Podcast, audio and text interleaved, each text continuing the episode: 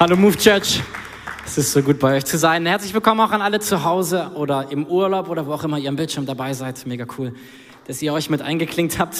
Danke für so viel Liebe, Adam. Ich liebe dich auch. Hey. Und äh, gebt ihm Adam mal einen Applaus. Dankeschön, hey, für deine gute Moderation. Designed für mehr, das ist die Predigtreihe, in der wir stehen. Heute Predigt Nummer vier in dieser Reihe. Wir haben angefangen mit einer Predigt von Antonio. Da ging es darum, dass wir sagen, wir wollen als Kirche ein Ort sein, wo wir Menschen lieben, ganz egal, wo sie herkommen, wer sie sind. Wir wollen jeden Menschen gleich behandeln, einfach weil Gott jeden Menschen liebt. Die zweite Predigt von Thomas ging um das Joch. Vielleicht erinnert ihr euch noch, ne? wir sind mit Jesus in einem Joch unterwegs. Dann letzte Woche noch eine Predigt von Antonio, als es darum ging, dass Gott in unserem Leben Dinge verändern möchte. Die Verhaltensweisen, die Dinge, die uns und anderen schaden in unserem Leben. Er will uns dabei nicht stehen lassen, sondern er will uns helfen, da rauszukommen. Heute also Predigt Nummer vier in unserer Predigtreihe. Und ich habe eine kleine Geschichte zum Einstieg, die ich äh, gehört habe vor einiger Zeit. Und zwar ist die aus einer anderen Kirche. Und dort haben sie ihren Gottesdienst gefeiert. Und äh, in dieser Kirche ist das so, dass man im Gottesdienst äh, gab es eine Zeit, in der man beten kann. Also da wurde sozusagen die Möglichkeit gegeben für die, die so im Raum waren, dass einer nach dem anderen laut beten konnte, was auch immer er gerade beten möchte.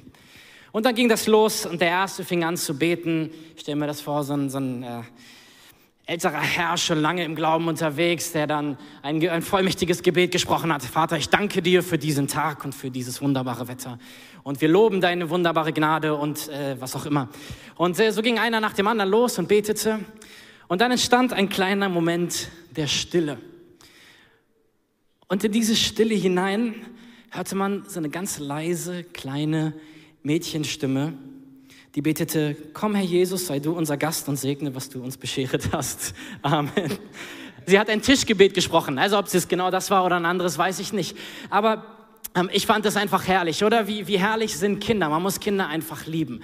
Kinder wissen manchmal nicht, wie ist das richtige Verhalten, was muss ich jetzt gerade tun, was hört, gehört in einem gewissen Setting dazu, zum guten Ton, was muss ich tun. Sie machen Dinge manchmal einfach unkomplizierter. Und ähm, ich glaube, dass Gott sich über das Gebet dieses kleinen Mädchens total gefreut hat, auch wenn sie jetzt vielleicht gerade nichts zum Essen hatte eigentlich. Und vielleicht hat er sich sogar mehr über das Gebet dieses kleinen Mädchens gefreut, als über all die wohlformulierten Gebete der anderen Menschen, die vor ihr dran waren. Manchmal machen wir Gebet zu etwas ganz schön Komplizierten, finde ich. Ich weiß nicht, wie du das siehst. Manchmal machen wir uns so viel Gedanken darüber, wie ich meine Gebete ausdrücken muss, was richtig zu sagen ist und dass ich das auch so ausdrücke, dass es sich richtig anhört. Und gerade wenn andere das hören, dann gebe ich mir noch umso viel mehr Mühe. Aber ich finde, was wir aus dieser Story lernen können, ist, dass Gebet viel einfacher ist, als wir manchmal denken. Gebet heißt, wir als Kinder kommen zu unserem Vater im Himmel und sprechen mit ihm. Punkt. Kinder machen sich nicht die Mühe, Dinge besonders auszuformulieren, wenn sie zu ihren Eltern kommen. Sie sagen Dinge einfach so, wie es ihnen auf dem Herzen ist. Sie sagen einfach, was sie bewegt und schießen los. Ähm, und ich finde, Gebet hat ganz viel Übereinstimmung, so von Beziehungen von Kindern zu ihren Eltern. Ich will mal so ein bisschen ein Stimmungsbild hier im Raum und auch bei euch zu Hause mal hören. Ähm, und zwar, wer genau, wer wusste von euch früher als Kind ganz genau, welches Elternteil er fragen muss, wenn er etwas Bestimmtes haben wollte? Okay, sehr gut. Ihr zu Hause meldet euch einfach auch, ich sehe euch im Herzen. Okay. Ähm, und äh, wer wusste auch genau, welches Elternteil man nicht fragen sollte in dem Moment? Ja, okay, genau. Ähm, manchmal hat man es dann versucht, wenn das eine Elternteil Nein gesagt hat, dass man zum anderen gegangen ist. Meine Eltern haben das immer total schlau gemacht. Die haben sich immer abgesprochen. Mein Vater hat dann gefragt, was hat denn deine Mutter gesagt? Und dann war man immer so, mm. sie hat Ja gesagt. ähm, naja, also so, als Kinder kommen wir zu unseren Eltern und bitten sie um Dinge und überlegen uns nicht unbedingt, wie muss ich äh, jetzt das jetzt wohl formulieren, sondern ich gehe einfach und ich frage meine Eltern, warum? Weil ich weiß, dass meine Eltern die Kreditkarte haben und ein Konto mit unendlich viel Geld drauf. Oder das ist ja das, was Kinder denken. Ihre Eltern haben unendlich viel Geld, deswegen können sie ihnen all das schenken, was sie haben wollen. Und so kommen Kinder zu ihren Eltern und bitten sie einfach um irgendwas. Ähm, Wer von euch hat seine Eltern schon mal überredet dazu, ihm irgendwas zu schenken, dir irgendwas zu schenken, was du, sie eigentlich dir nicht geben wollten, aber du bist hartnäckig dran geblieben und hast es bekommen? Okay, Adam, ein paar Leute sehe ich, euch zu Hause. Okay. Ähm, Kinder haben auch manchmal diese Stärke, dass sie einfach dranbleiben können, irgendwas so lange zu bitten, vielleicht im Supermarkt oder so, bis sie das dann bekommen, worum sie gebeten haben. Wie auch immer, im Gebet bist du ein Kind, das zu seinem Vater im Himmel kommt. Das ist Gebet, ganz einfach. Wir kommen zu unserem Vater und wir bitten ihn um Dinge. Jakobus drückt das in der Bibel folgendermaßen aus. Jakobus 4, Vers 2. Euch fehlt das, was ihr so gerne wollt, weil ihr Gott nicht darum bittet. Also ihr habt nicht, was ihr braucht, weil ihr Gott nicht fragt. Ganz einfache Aussage. Deswegen ist Gebet so gut, oder? Wir können zu unserem Vater kommen, wir können ihn bitten und er gibt uns Dinge. Wer von euch hat schon mal erhörtes Gebet erlebt? Er hat Gott um irgendwas gebeten, okay, und Gott hat geantwortet. Ich hoffe, dass das viele hier sind und auch zu Hause. Ähm, so einfach ist es, oder? Deswegen beten wir auch. Wir kommen zu unserem Vater, er weiß, was wir brauchen, wir dürfen ihn bitten und er beschenkt uns mit den Dingen, die wir brauchen. So einfach ist das. Wir bitten Gott und er gibt uns super. Jetzt mal die Umkehrfrage. Wer von euch hat auch schon erlebt, dass er für irgendwas gebetet hat und das nicht bekommen? So viel Sport heute Morgen hier. Ne? Ich brauche ein bisschen eure Response, einfach, das, äh, das ist gut. Ähm, was machen wir damit? Wenn die Bibel sagt, ihr habt nicht, weil ihr nicht bittet, was machen wir dann damit, wenn wir für Dinge gebeten haben und sie kommen nicht? Das drückt Jakobus im nächsten Vers folgendermaßen aus. Und selbst wenn ihr darum bittet, bekommt ihr es nicht, weil ihr aus falschen Gründen bittet und nur euer Vergnügen sucht. Es gibt also Gebete, die Gott mit Nein beantwortet. Du fragst ihn etwas, du betest ihn etwas und er sagt nein. In dem Beispiel von diesem Vers ist es hier, dass wir aus den falschen Motiven bitten. Ähm, wir bitten, weil wir der Meinung sind, dass wir unbedingt etwas für uns bräuchten. Äh, Gott, ich brauche diesen Ferrari wirklich total dringend. Oder ähm, vielleicht ein bisschen realistischer, Gott zeigt dieser Frau, dass sie für mich bestimmt ist. Ähm, und so beten wir alle Gebete in unserem Leben, wo Gott manchmal einfach sagt, nein, nein, es ist nicht dran. Und ähm, ich glaube, wenn wir ganz ehrlich sind, dann sind wir im Rückblick manchmal froh, dass manche, Gott, manche Gebete von Gott nicht mit Ja beantwortet wurden, oder? Es gibt manche Gebete, da sehen wir im Rückblick, wofür es gut war, dass Gott Nein gesagt hat. Manchmal sagt Gott Nein und er teilt uns dieses Nein auch unmissverständlich mit. Der Apostel Paulus schreibt in der Bibel im zweiten Korintherbrief ähm, von einer Situation. Er sagt, er hat ein Problem in seinem Leben, das ihn unglaublich nervt. Etwas, was ihn stört und wo er Gott schon ganz lange dafür bittet, dass er es ihm wegnimmt.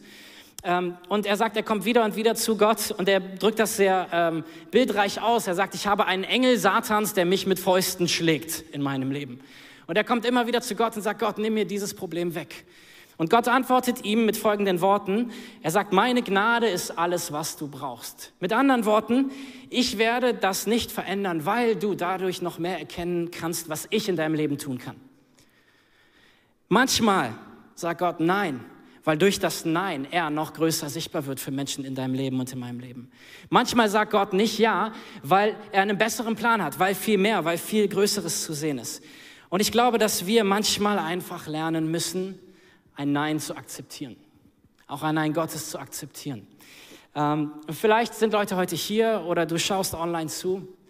Und für dich ist der Punkt, dass du lernen musst, mit einem Nein Gottes umzugehen in deinem Leben. Weil wenn du ganz ehrlich bist, hast du vielleicht, merkst du vielleicht, dass Gott in dieser Situation, in dieser Sache, für die du betest, für die du bittest, eigentlich schon Nein gesagt hat. Und mit der Zustimmung zu Gottes Nein drücke ich ihm mein Vertrauen aus und sage, ich glaube, dass du besser weißt als ich, was gut für mich ist. Ich glaube, dass dein Plan noch besser ist für, das, äh, für mich als das, was ich mir wünsche, von dir zu bekommen.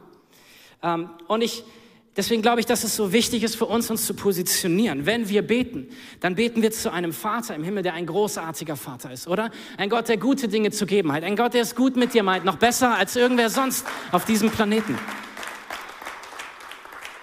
Vielleicht hast du aber in deinem Leben auch noch nie gebetet. Äh, vielleicht äh, oder hast es auch noch nie so erlebt, dass Gott überhaupt antwortet auf Gebet, weder ja noch nein oder so. Dann herzlich willkommen, mega, dass du hier mit dabei bist, überhaupt, ob online, ob hier. Ähm, und ich lade dich ein, mit mir, mit uns auf diese Entdeckungsreise zu kommen. Ich glaube, dass das ein Startpunkt für dein Leben sein kann, für etwas, was dein Leben total verändert, weil Gott ist real und er liebt dich mehr als alles. Er liebt dich so sehr, hat eine Bestimmung für dich, für dein Leben. Und er ist, er ist ein Vater, sagt die Bibel. Er ist jemand, zu dem wir kommen können, der uns so sehr liebt und der es gut mit uns meint. Und ich komme später auch nochmal darauf zurück. Okay, also wir beten, wir kommen als Kinder zu unserem Vater. Er antwortet ja oder er antwortet nein. Es gibt aber auch Situationen in meinem Leben, ähm, da finde ich, dass ich Gebete spreche, die wirklich gut sind. Und auch aus den richtigen Motiven. Die sind nicht selbstsüchtig, das sind einfach gute und richtige und wichtige Gebete. Ich bete dafür, dass ein Freund, der keine Arbeit hat, einen Arbeitsplatz findet. Ich bete, dass Gott ähm, einen Bekannten davor bewahrt, eine schlechte Entscheidung in seinem Leben zu treffen. Ich bete, dass die Ehe von einem Freund von mir nicht in die Brüche geht. Und manchmal scheint es einfach so, als ob Gott gar nicht reagiert auf Gebet. Er sagt nicht ja, es verändert sich nichts, aber er sagt auch nicht nein. Also wir spüren nicht, dass er nein sagt. Was machen wir in diesen Momenten, wenn Gott einfach zu schweigen scheint? Wenn einfach gar nichts passiert? Wenn Gott sich ausschweigt? Kennt ihr das? Ich denke, das kennt jeder von uns. Situationen, wo wir für Dinge beten und es scheint sich einfach nichts zu verändern. Und ich glaube, dass es neben Ja und neben Nein noch eine, mindestens eine dritte Antwortmöglichkeit gibt in unserem Leben, die Gott uns gibt. Und dafür möchte ich in eine Geschichte mit uns einsteigen, die wir lesen im Lukas-Evangelium in der Bibel. Und es ist eine Geschichte, die Jesus erzählt. Lukas 11 ab Vers 5. Er sagte ihnen noch mehr über das Beten und erzählte ihnen folgendes Beispiel. Angenommen, ihr geht um Mitternacht zum Haus eines Freundes, um ihn um drei Brote zu bitten. Ihr erklärt ihm, ein Freund von mir ist unerwartet zu Besuch gekommen und ich habe nichts zu essen im Haus. Doch er ruft euch aus dem Schlafzimmer zu, lass mich in Ruhe. Und die Tür ist schon für die Nacht verriegelt und wir liegen alle im Bett. Um diese Zeit kann ich dir nicht mehr helfen. Ich weiß nicht, ob du schon mal um Mitternacht von jemandem Besuch bekommen hast, der Hunger hatte. Das ist die Story, die Jesus hier erzählt. Ein Mann bekommt Besuch um Mitternacht von jemandem, der scheinbar Hunger hat. Und man muss dafür auch den Kontext ein bisschen verstehen. Im Orient ist Gastfreundschaft unglaublich wichtig um ein Vielfaches wichtiger als bei uns hier. Wenn du Besuch bekommst, dann nimmst du ihn auf, auch wenn es nachts um zwei ist, auch wenn es Mitternacht ist. Du nimmst ihn auf, du kümmerst dich um ihn. Für all die, die im Orient vielleicht auch schon mal unterwegs waren, urlaubstechnisch oder privat, einfach Gastfreundschaft wird einfach groß geschrieben. Und das ist eine totale Stärke auch ähm, der Kulturen dort. Und so war es für diesen Mann wichtig, es gehörte zum guten Ton, dass er etwas zu essen geben kann, seinem Besuch. Und es war im Umkehrschluss eine, Schande eigentlich, wenn er nichts zu essen hat. Also macht er sich auf den Weg als guter Gastgeber und geht zum Haus seines Freundes. Und äh, er geht zu ihm an die Tür und klopft an und sagt, hey, mein Freund, mach auf, ich brauche drei Brote. Das Erste, was mir auffällt, ist, ein Besucher, für den braucht er drei Brote, offensichtlich jemand mit großem Hunger. Ähm, und er, er bekommt eine Antwort, die ist, sag mal, weißt du eigentlich, wie spät es ist? Es ist Mitternacht, wir schlafen hier alle schon. Und äh, was brauchst du um die Zeit? Drei Brote, Bruder, um diese Zeit isst man keine Kohlenhydrate mehr. Esst einen Salat, das ist viel besser um Mitternacht, oder? Das habe ich alles von Adam gelernt, auf jeden Fall. Ähm, ihr könnt ihn fragen, wenn ihr, wenn ihr Tipps braucht. Das ist immer. Sinngemäß ist das die Geschichte. Ein Freund kommt zu seinem Freund, weil er Hilfe von ihm braucht. Er sagt, ich brauche drei Brote von dir. Und er sagt, nein, das geht nicht. Das Haus, in dem dieser Freund lebt, ist ein Haus der damaligen Zeit. In der Regel besteht es aus einem großen Raum und da gab es so einen erhöhten Podest. Auf diesem Podest hat der Mann geschlafen und seine Frau und die Kinder. Und unten auf der unteren Ebene stand das Vieh. Ziegen, Schafe, vielleicht auch mal eine Kuh. Wenn der Mann also sagt, ich kann nicht, ich kann dir nicht helfen, ohne alle hier zu wecken, dann stimmt das. Wenn er aufsteht, weckt er seine Familie und dann muss er so durch die ganzen, durchs ganze Vieh gehen, die anfangen wach zu werden und zu blöken. Und er sagt, wenn ich jetzt aufstehe, um dir zu helfen, dann ist mein ganzes Haus wach und es dauert drei Stunden, bis ich hier wieder Ruhe habe. Das ist die Geschichte. Und der Mann geht zu seinem Freund, er hört sich dieses Nein an. Was macht er? Er klopft wieder an und sagt, Entschuldigung, ich, ich weiß, es ist spät aber ich brauche Brot. Er sagt, nein, Mann, wir schlafen. Und er klopft wieder an. Sagt, ich brauche jetzt aber drei Brote. Und irgendwann ist es soweit, dass Folgendes passiert. Vers 8. Ich sage euch eins, wenn er auch nicht aus Freundschaft helfen will, wird er doch am Ende aufstehen und euch geben, was ihr braucht, um seinem guten Ruf nicht zu schaden, wenn ihr nur beharrlich genug klopft. Die Aussage dieser Story ist also, ähm, der Freund sagt nein, aber weil sein Freund so beharrlich bleibt und die ganze Zeit an die Tür klopft, sagt er irgendwann, okay, damit ich meine Ruhe habe, sage ich ja. Wenn du mich jetzt hier noch weiter nervst, okay, dann stehe ich jetzt auf, dann wird halt meine Familie wach, weil wenn du noch weiter klopfst, sind sie sowieso wach und die ganze Nachbarschaft auch noch, wie stehe ich dann da? Also steht er auf, gibt ihnen die drei Brote. Diese Geschichte ist ein Beispiel, was Jesus darüber erzählt, wie wir beten sollen. Lass das mal sacken. Jesus erzählt direkt vorher vom Vater unser. Er bringt seinen Jüngern, seinen Freunden das Gebet, das Vater unser bei und sagt, so sollt ihr beten, Vater unser im Himmel, geheiligt werde dein Name und so weiter. Und dann sagt er diese Geschichte als Beispiel darüber, wie sie beten sollen, welche Haltung sie einnehmen sollen beim Beten. Was soll es uns also über Gebet sagen? Dass wir, wenn Gott Nein sagt, ihn so lange nerven sollen, bis er doch wieder Ja sagt? Sagt diese Geschichte aus, dass Gott genervt ist von uns, wenn wir zu ihm kommen und wir halt so lange klopfen, bis er, weil er so genervt ist und seine Ruhe haben will, irgendwann uns das gibt, was wir haben wollen? Ist das die Aussage der Geschichte?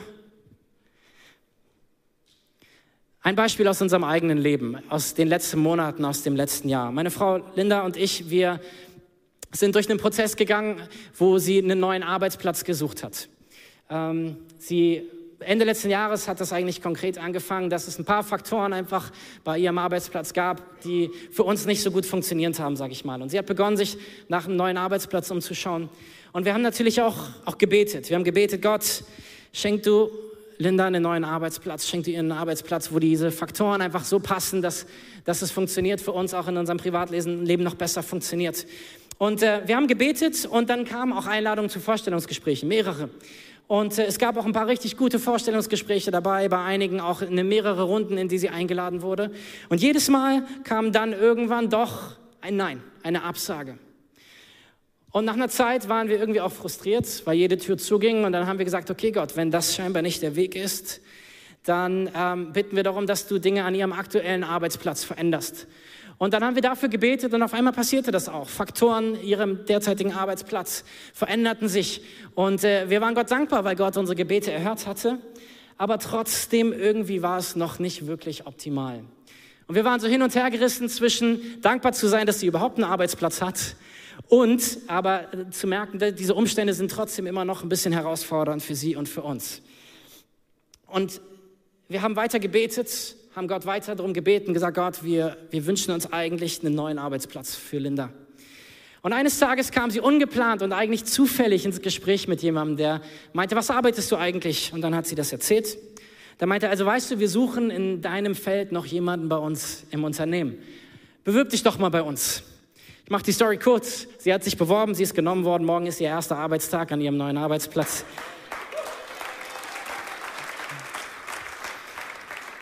Auf einmal war es ganz einfach. Auf einmal war es ganz einfach. Gott hat im Hintergrund schon längst Dinge vorbereitet, Prozesse vorbereitet, die auf diese Entscheidung hin mündeten. In all den Monaten, in all der Zeit hatten wir einfach nicht gesehen, was Gott schon dabei war zu tun. Und so glaube ich, dass es zwischen dem Ja Gottes und dem Nein Gottes eine dritte Antwort gibt, die heißt noch nicht. Ich glaube, es gibt eine Antwort Gottes, die sagt, warte und bleib dran. Bleib dran. Ähm, das ist kein Nein, es ist nicht, dass Gott sagt, es soll nicht sein, sondern es ist ein Nein, was ähm, ein, ein noch nicht ist, weil die Umstände noch nicht passen oder weil wir noch nicht passen oder was auch immer noch fehlt, damit Gott Ja sagen kann. Und ähm, für mich ist das ein extrem wichtiger Punkt, wenn wir beten. Gott ist ein Gott, der Gebete erhört. Das ist ein Fakt. Das ist etwas, was wir erleben. Gott beantwortet Gebete. Aber Gott beantwortet Gebete nicht immer sofort. Weil Gott hat eine andere Priorität, als wir manchmal haben. Unsere Priorität ist, wir haben diesen Wunsch, wir wollen, dass das jetzt passiert. Ne? Gott, ich möchte den Arbeitsplatz. Wo ist er? Was ist Gottes Priorität? Gottes Priorität ist dein Herz. Gottes Priorität ist dein ganzes Leben. Gott priorisiert die Prozesse in uns über der Erfüllung unserer Wünsche. Was heißt das? Es ist ihm wichtiger, dass wir auf dem Weg zur Erfüllung unserer Wünsche zu dem Menschen werden, der wir sein müssen, wenn wir da sind. Wenn Gott unser Gebet mit Ja beantwortet, dann braucht es vielleicht manchmal, dass wir vorbereitet sind auf dieses Ja, was Gott uns gibt. Vielleicht ist, wartet das Ja auf dein Gebet um einen Partner, ähm, deshalb noch, weil Gott dabei ist, dich zu formen und dich vorzubereiten, um dich zu dem Menschen zu machen, der du sein musst, wenn dein Partner um die Ecke kommt. Manchmal sagt Gott einfach, noch nicht. Noch nicht, aber bleib dran. Ähm, und so brauchen manchmal auch Umstände Zeit, wo Gott schon im Hintergrund am Arbeiten ist, wir das aber noch nicht sehen. Jesus drückt das in seinen Worten folgendermaßen aus. Ab Vers 9. Deshalb sage ich euch, bittet und ihr werdet erhalten.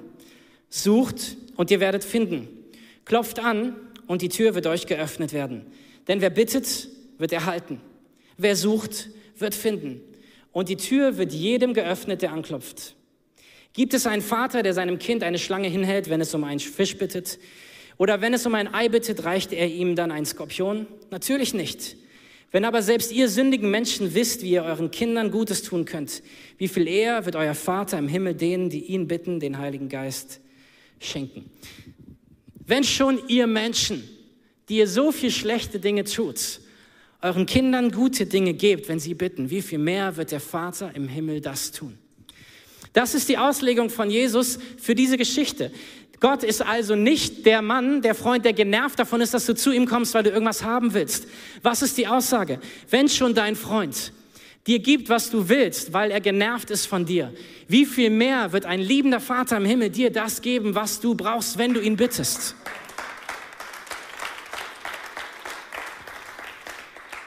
Wir dürfen wie Kinder zu unserem Vater kommen und ihn bitten. Das ist vielleicht eine einfache Wahrheit, aber es ist eine Wahrheit, die wir tief verinnerlichen müssen, weil sie unsere Art zu beten verändert.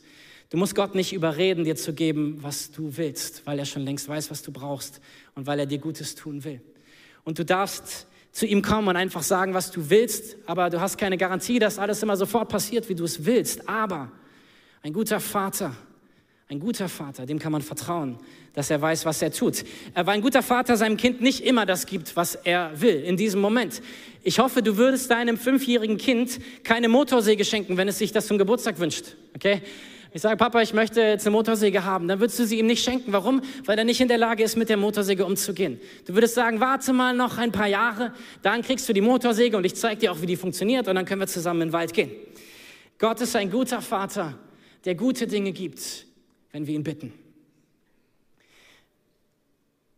Was er uns gibt, wird niemals schlecht sein, weil Gott nichts Schlechtes zu geben hat. Der Jakobusbrief sagt, alle guten Dinge kommen von oben, von unserem Vater im Himmel. Er hat nichts Schlechtes, was er geben kann. Deswegen sagt diese Geschichte, du kriegst keinen Skorpion, du kriegst keine Schlange, wenn du Gott und den Heiligen Geist bittest, sondern er gibt dir das Gute. Er hat auch nichts anderes zu geben als, als Gutes. Ähm, und so ist er ein guter Vater. Aber zu einem guten Vater gehört eben auch Erziehung. Ein Wort, was keiner von uns mag, aber was doch so wahr ist. Oder alle von euch, die schon Kinder großgezogen haben oder dabei sind, Kinder großzuziehen. Erziehung gehört dazu. Und das gefällt uns nicht vor allem, wenn wir schon sehr lange erwachsen sind und der Meinung sind, wir brauchen niemanden, der uns erzieht und der uns sagt, wie wir unser Leben leben sollen.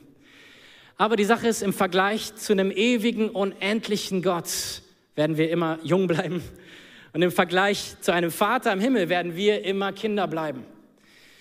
Ein Vater erzieht. Ein Vater erzieht uns. Wenn er es nicht tun würde, dann wären wir ihm egal. Wenn wir ihm egal wären, könnte er uns einfach vor die Wand laufen lassen und sagen, okay, mach was du willst oder ich gebe dir alles, was du willst. Aber manchmal ist die Art, wie Gott auch auf Gebet reagiert, seine Art, uns zu erziehen, mit uns umzugehen, uns wachsen zu lassen. Das heißt aber nicht, dass du nicht bitten darfst. Nur weil du manchmal ein Nein hörst oder ein noch nicht, heißt es ja nicht, dass es in allen Fällen so ist. Ganz oft können wir zu unserem Vater kommen und wir hören Ja. Und dazu ermutigt Jesus uns. Er nutzt hier eine Steigerung. Wer bittet, dem wird gegeben. Was ist bitten? Ich sag, Adam, bitte kannst du mir mein Wasser geben. Ich habe ein Wasser hier, alles gut. War nur ein Beispiel. Ähm, oder Gott, bitte gib uns einen neuen Arbeitsplatz. Und dann sagt er, wer sucht, wird finden. Was ist suchen? Suchen ist schon aktiver. Es ist nicht nur, ich bitte jemanden etwas zu tun, sondern ich suche Gott. Ist es dieser Job? Ist es dieser Job? Ist es dieser Arbeitsplatz? Ist es jener Arbeitsplatz? Oder ich suche nach der Wasserflasche, bis ich sie gefunden habe. Wer sucht, wird finden. Und dann gibt es noch eine dritte Steigerung, die heißt, wer anklopft, dem wird aufgetan. Also ich schaue mich nicht nur um, sondern ich gehe zu Gott und ich sage, Gott, ich brauche diesen Job. Und ich klopfe so lange bei Gott an, bis er mir diesen neuen Job gibt. Und Gott, du weißt doch, ich brauche einen neuen Arbeitsplatz. Und Gott, ich klopfe bei dir an. Du weißt, du, was ich brauche. Du bist mein Versorger. Und ich klopfe so lange an, bis ich bekomme, was ich brauche. Das ist das, was Jesus hier sagt. Es gibt eine Steigerung auch in Intensität. Und was sagt er damit aus? Gott will dein ganzes Herz und nicht nur deine Anliegen. Gott will, dass du mit allem, was du bist, mit allem, was dich bewegt, mit allem Frust, mit allem, mit aller Leidenschaft, mit aller Begeisterung, dass du mit all dem ins Gebet zu ihm kommst, dass du all das vor ihn bringst, dass du auch sagst, was du nicht verstehst, dass du dein ganzes Herz vor ihm ausschüttest und sagst, Gott, ich klopfe bei dir an, bis ich bekomme, was ich brauche. Und all diese Worte, sie stehen in einer Zeitform, die auch dieses andauernde Beten meinen. Ich bitte andauernd, ich suche andauernd, ich klopfe andauernd an. Und ich klopfe, bis ich bekomme.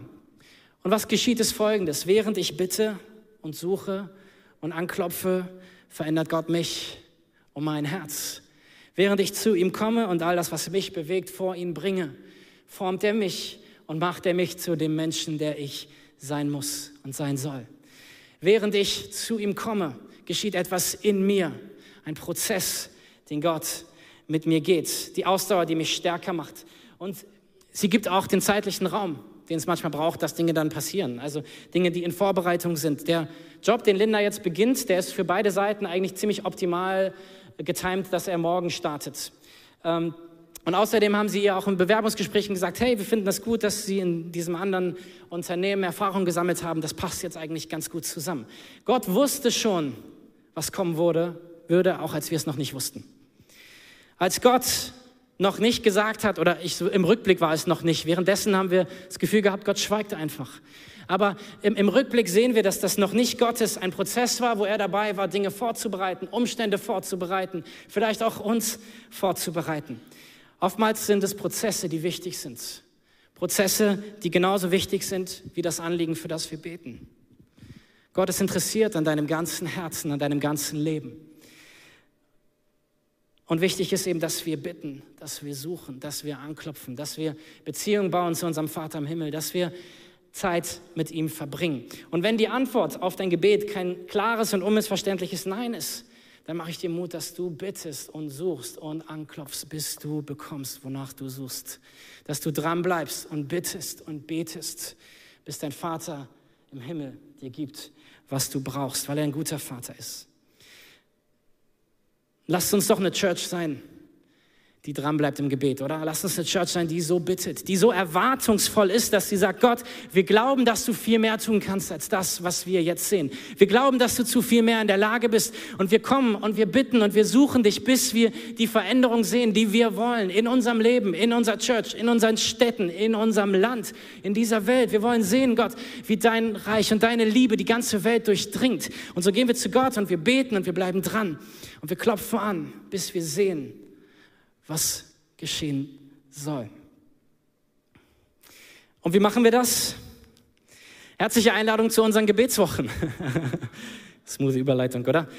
Wir starten übernächste Woche mit unseren Gebetswochen. Wir werden hier uns zwei Wochen Zeit nehmen, wo wir zusammen beten. Wir werden morgens ähm, ein Frühgebet haben hier von sechs bis sieben und wir werden dann zwei Abenden, Dienstag und Freitag abends, ähm, zu Gebetsabenden zusammenkommen. Wir werden alle Veranstaltungen diesmal auch live online übertragen. Wenn du sagst, 6 Uhr morgens schaffe ich nicht vor der Arbeit hierher zu kommen, dann kannst du dich online einfach mit einklinken. Und wenn du sagst, 6 Uhr morgens bin ich noch nicht wach, dann kannst du dir im restlichen Verlauf des Tages die Aufnahme von morgens angucken und einfach dich mit einklinken. Wir sind der festen Überzeugung, dass wir als Gemeinde diese Zeit brauchen. Als Move Church brauchen wir diese Zeit zu beten, diese Zeit vor Gott. Diese Zeit, wo wir vor ihn kommen, um ihn zu bitten, um ihn zu suchen, um bei ihm anzuklopfen. Weil wenn wir Veränderung sehen wollen, dann beginnt es damit, dass wir zu Gott kommen. Weil oftmals die Veränderung in unserer Umgebung damit beginnt, dass Gott uns verändert. Vielleicht kennst du das so, ich kenne das so in, in, meinem, in meiner Beziehung zu Gott, dass es manchmal Zeiten gibt, in, der man, in denen man leer läuft Du investierst und du gibst und vielleicht die letzte Corona-Zeit, die war auch anstrengend für uns alle. Ich will dich umso mehr einladen, dass du diese Gebetswochen nutzt, dich einzuklinken, weil es eine Zeit ist, in der du zu deinem Vater im Himmel kommen kannst, der du auftanken kannst bei ihm und vor ihm. Und lass uns, lass uns diese Zeit nehmen. Nimm, nimm dir vor in dieser Zeit, vielleicht hast du ein bestimmtes Anliegen auch im Kopf, dass du bittest in dieser Zeit, dass du suchst, dass du anklopfst und sagst, Gott, ich will Veränderung hier sehen. Ich will sehen, dass hier das und das passiert. Ich will sehen, dass hier eine Heilung hineinkommt in diese Situation oder Freiheit oder dass du Ängste nimmst oder was auch immer das ist, womit du struggles oder jemanden in deinem, jemand in deinem Leben. Diese Zeit, es ist ein Privileg. Lasst uns zusammen als Church zusammenkommen. Da ist eine Power drauf. Da ist eine Power drauf, zusammen zu beten. Ähm, und wir haben auch verschiedene Ressourcen und Tools für die Zeit. Wenn du auf gebet.movechurch.de gehst, findest du zum Beispiel so ein Gebetsheft mit ein paar Tipps auch, hey, wie kann ich meine Gebetszeit mit Gott gestalten? Ähm, Du kannst hier vor Ort mit dabei sein, morgens oder abends oder auch eben am Livestream mit dabei sein. Und dort werden wir dich auch anleiten im Gebet. Wir werden verschiedene Themen haben, für die wir zusammen beten, aber immer auch Räume geben, dass du selbst Zeit mit Gott haben kannst für das, was dich bewegt. Und ich, ich bin der festen Überzeugung, dass wenn wir uns diese Zeit nehmen, dass es alles verändert. Wir haben diesen Clip da, am Ende heißt es, Gebet verändert alles. Und das ist nicht nur ein Slogan, das ist nicht nur ein leeres Wort. Ähm, ich glaube, Andi sagt das immer, eine Gemeinde, die nicht betet, ist eine tote Gemeinde. Also Kirche und Gebet gehört zusammen. Wir kommen zu unserem Vater. Warum? Weil er der ist, der alles kann. Er, der hat vorhin gesagt, er ist der Gott, der über allem steht. Er hat keinen Mangel, er weiß genau, was wir brauchen. Und wir dürfen wie Kinder zu ihm kommen.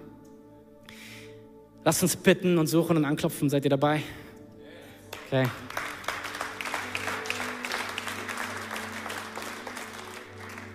Ich will die Predigt beenden mit einem Angebot. Ob du jetzt hier im Raum bist oder ob du online zuschaust, ich will dir eine kleine Story aus meinem Leben erzählen.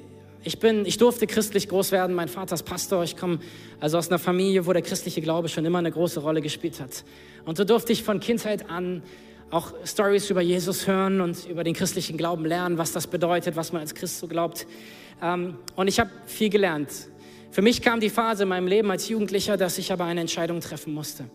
Und diese Entscheidung war, ist das, ähm, was ich bis jetzt so mitbekommen habe, etwas, was ich selber glaube, oder ist es eine Tradition, die ich lebe, weil es mir jemand beigebracht hat? Ist es etwas, was ich tue, weil meine Familie es tut, oder ist es etwas, was ich selber glaube? Und ich habe, wenn ich ganz ehrlich mein Leben angeguckt habe, gemerkt, dass der Glaube nicht die Substanz hatte, wie wenn ich andere Leute in meiner Umgebung angeschaut habe. Meine Eltern, Freunde, ähm, und dann habe ich mich auf den Weg gemacht und gesagt, okay, ähm, Gott, wenn da mehr dran ist, wenn mehr an dir dran ist, dann, dann will ich dich anders kennenlernen. Dann will ich das in meinem Leben sehen, was ich im Leben von anderen sehe. Und ich habe mich auf den Weg gemacht, ihn zu suchen. Ich habe meine Bibel genommen, ich habe ge gelesen darin, ich habe ähm, gebetet, ich habe mir Zeiten genommen, wo ich mit Gott geredet habe und geguckt habe, was, was er mir sagt, ob er mir was sagt. Und das ging über so ein paar Wochen, wo es ehrlich gesagt ziemlich trocken auch war. Also es passierte ein paar Wochen lang nichts. Äh, Gott schien nicht zu antworten und es wirkte so, als ob das jetzt alles nichts bringt. Und nach einigen Wochen gab es einen Moment in einem Gottesdienst, wo ich war. Und wir waren, wir waren in der Lobpreiszeit, wir haben zusammen gesungen. Und auf einmal spürte ich, wie, wie eine Liebe mein, mein Inneres erfüllt hat, die ich kann es gar nicht in Worte fassen. Es war, als ob mein Herz explodiert. Es kam so eine Kraft, so eine Liebe in mein Herz, die auf einmal so viel so viel anders gemacht hat. Ich habe angefangen zu weinen und zu weinen und zu weinen und ich spürte so wie in mir Dinge, die hart geworden waren, irgendwie über den Laufe von ein paar Jahren, wie es weich wurde, weil eine Liebe mein Herz berührte. Etwas, was übernatürlich war, etwas, was ich in dieser Form bis dahin nicht so gekannt hatte. Und ich habe verstanden, da ist dieser Gott, der ist real, da ist dieser Gott, der mich liebt, da ist dieser Gott, der echt ist und da ist dieser Gott, der, ein Vater im Himmel ist, der seine Kinder liebt. Das war für mich der Moment, wo ein Prozess begonnen hat, der ähm, bis heute läuft. Ein Prozess, in dem ich mit ihm unterwegs bin, in dem ich mehr und mehr von ihm lernen darf, in dem ich mehr lernen darf. Nicht nur, was jemand anders gelernt hat, sondern in dem, was er in meinem Leben tut. Ich sammle meine eigenen Erfahrungen, ich gehe meine eigenen Glaubensschritte, ich gehe mein eigenes Risiko im Glauben an ihn ein und sehe, wie er trägt und sehe, wie der Glauben Festigkeit hat.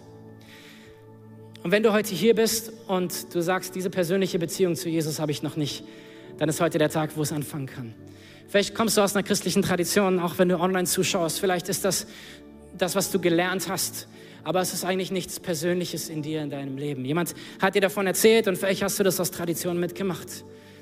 Oder vielleicht hast du auch gar nichts damit am Hut. Vielleicht ist es so, ich habe bisher nicht geglaubt, dass es einen Gott gibt und ähm, hatte auch keine Relevanz, aber du spürst, dass da etwas ist. Du spürst, dass da jemand ist. Dann lade ich dich ein, dass du diesen Gott heute in dein Leben einlädst. Und das geht ganz einfach durch Gebet durch Reden mit ihm und ihm zu sagen, hey, es tut mir leid, dass ich ohne dich gelebt habe, aber ich will mit dir leben. Ich will dich in meinem Leben haben. Ich will dieses Leben mit dir leben. Und es tut mir leid, dass ich Dinge getan habe, die nicht okay waren. Ich denke, das weiß ja auch jeder dann von uns. Und ich verspreche dir eins, wenn du das betest, Gott kommt in dein Leben. Ob du jetzt was spürst oder nicht, er reagiert auf dein Leben und er wird sich dir zeigen. Er wird dir antworten auf deine Gebete. Lass uns mal zusammen die Augen schließen, dort wo wir sind, hier im Saal, alle die Augen zu, auch du zu Hause oder einfach online am Bildschirm mit dabei. Schließ deine Augen. Ich will eine Privatsphäre schaffen, eben vor allem auch für die, die hier im Saal sind. Aber so mach das zu einem Moment zwischen dir und Gott. Ich möchte gleich ein Gebet von hier vorne vorsprechen. Und wenn du sagst, ja, das ist das, was ich möchte, ich möchte diese Entscheidung treffen, für diesen Gott mit ihm zu leben, dann werde ich ein Gebet vorsprechen und wenn du magst, sprich es einfach nach. Mach es zu deinem Gebet. Wir werden das hier alle zusammen nachsprechen, um uns einfach, um dich zu unterstützen, auch in dieser Entscheidung. Und ähm, damit ich aber weiß, für wen ich beten kann und auch irgendwie als ein Zeichen vor Gott, werde ich dich gleich bitten, dass du kurz deine Hand hebst. Haben wir hier alle die Augen zu. Aber auch du zu Hause, heb gerne einfach dann deine Hand, wenn du sagst, ja, das ist die Entscheidung, die ich treffen möchte, für mein Leben, Gott einzuladen, ihn persönlich zu erleben. Wenn du das möchtest, während alle Augen geschlossen sind, heb doch einfach jetzt mal deine Hand, wenn du sagst, ja, ich möchte mein Leben mit Gott verbinden. Yes. Dankeschön. Okay. Vielen Dank. Ihr dürft die Hände wieder runternehmen, auch zu Hause. Äh, und ich werde jetzt ein Gebet vorbeten und wir sprechen das alle zusammen mit dir nach. Jesus, komm mal richtig laut. Jesus, danke, dass du mich liebst. Danke, dass du für mich in diese Welt gekommen bist und dass du für meine Fehler gestorben bist. Es tut mir leid, dass ich ohne dich gelebt habe. Es tut mir leid, dass ich falsche Dinge getan habe. Bitte vergib mir meine Schuld. Bitte komm du in mein Leben. Bitte sei du ab heute mein Gott und mein Vater. Amen, Amen.